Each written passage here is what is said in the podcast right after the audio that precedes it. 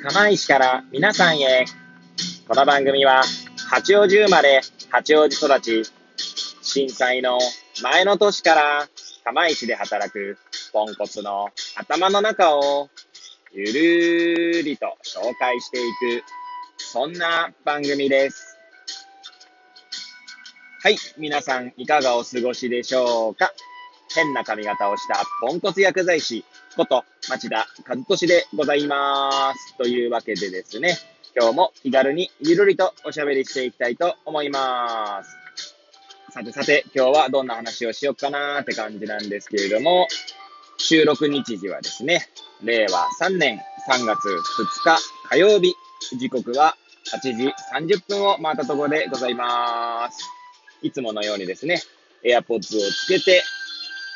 出勤のね、車の中でお届けしております。はい。ということで、車線変更します。はい。三陸道に入りました。はい。でですね、まあ、いつものように何喋るかなって感じなんですけれども、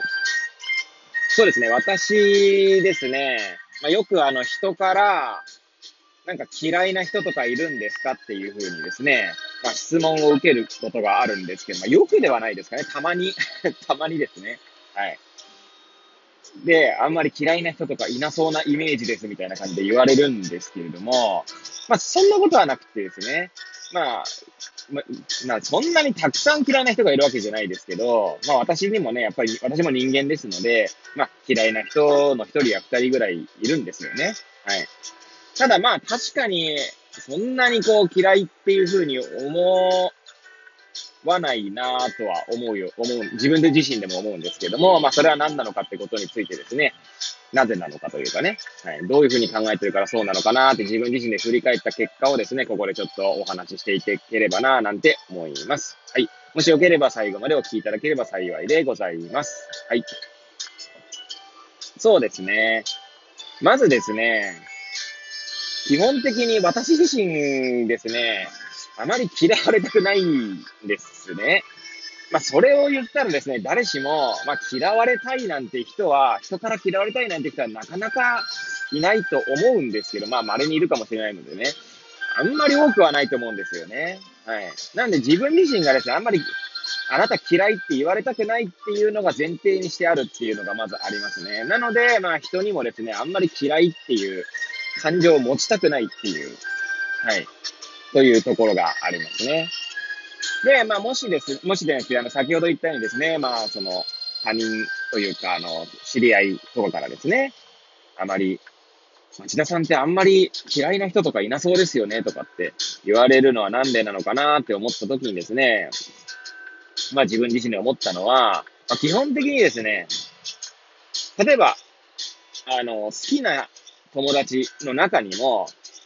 中にもというか、その好きな友達、例えばじゃあ一人 A 君という人をね、設定するとしましょう。まあ A 君の中にもですね、嫌いな部分と好きな部分があるんですね。はい。で、まあその、その人の嫌いな部分と好きな部分の、まあ、バランスを見たときにですね、見たときって別に、それをなんか数値化したりとかしてるわけじゃないんですけれども、まあ自分がその直感というか、肌感覚として嫌いな部分と好きな部分がどっちが多いかなって思ったときにですね、おそらく好きな部分が、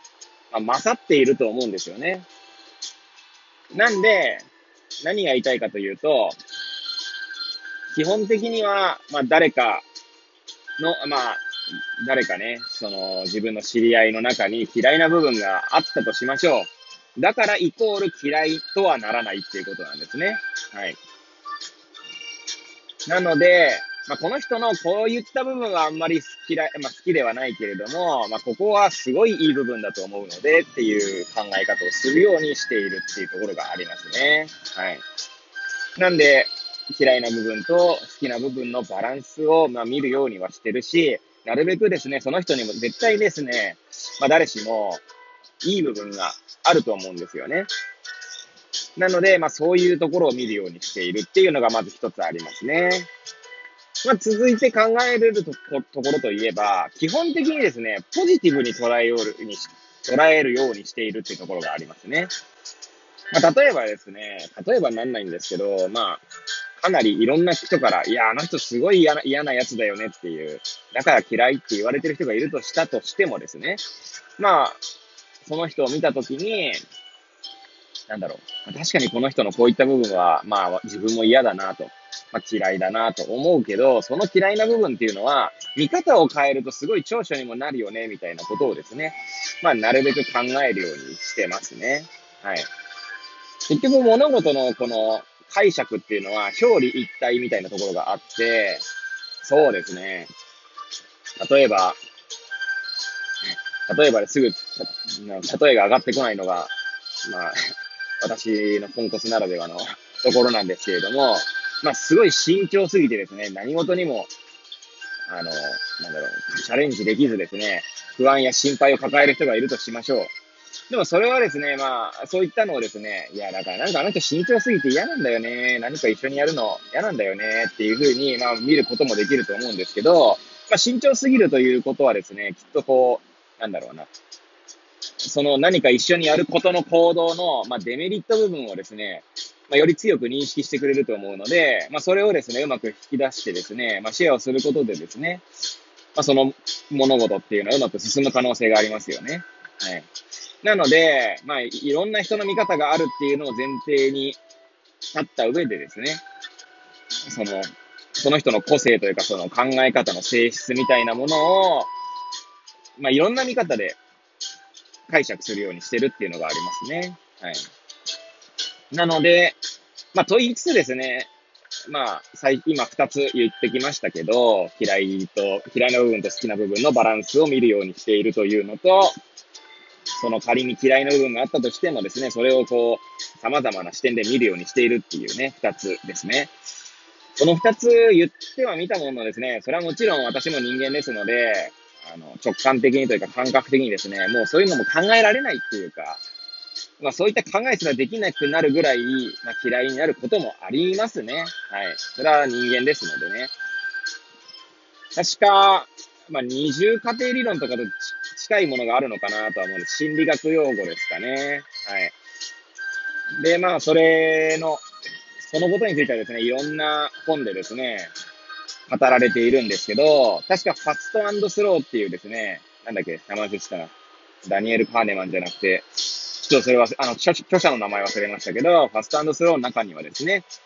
その、心理学用語の二重過程理論をですね、まあ、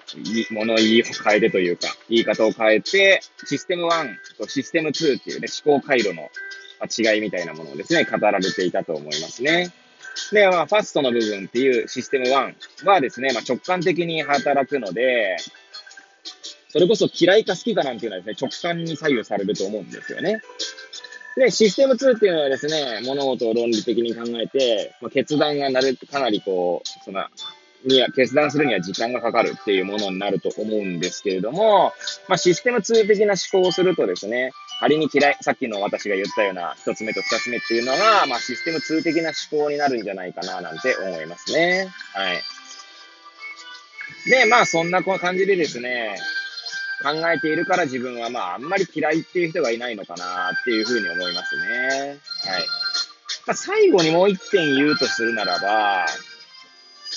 あんまり嫌いな人のことでをですね、考えたくないっていうのがありますね。はい。いや、嫌いな人の部分、じゃ嫌いな人、嫌いな人がいる、いるんですけど、私にもね。いや、この人もどうしても無理だなと。ちょっとやっぱ合わないなっていう人はいるんですけど、その嫌いな人、嫌いと好きって結構、それこそそれも表裏一体なところがあって、なんか嫌いな人の嫌いな部分を考え出すとですね、なんかもう、なんて言うんですか。考えたくもないのね、自然と考えてしまうことってあると思うんですよね。だから、そういった事象に陥った時にですね、いや、な、俺は嫌いなんじゃない、その人のこと好きなんじゃないかって思うこともあるぐらいなので、はい。な、なんでまあ、あんまりこう、なんていうんですかね、そんな嫌いとか好きとかはな、もうなんか考えないというか、考えたくもないというか、なんかそんなこと考えてるぐらいだったら、他にもっと生産的なことを考えたいなとも思いますし、もっとポジティブでワクワクするようなことを考えたいなって思いますね。なので、まあ、そういったところがですね、もしかしたら、まあ、私のね、知り合いの人からは、あんまり嫌いな人いなさそうだよねって言われる、まあ、要因なのかな、なんて思いました。はい。今日はまとまった方なのかないつもよりはなんかグダグダ感が少なかったかな、なんて、えー、まあ喋ってですね、振り返ってはいないんですけど、喋った感覚としては思いますね。はい。ということでですね、いつもですね、まあ、ぐだぐだな話を最後までお聞きいただき、誠にありがとうございます。これを聞いていただいた皆さんが、より良い一日を過ごせますように、とお祈りさせていただいて、今日の放送を終了したいと思います。それではまた明日、皆さんお会いいたしましょう。さようなら。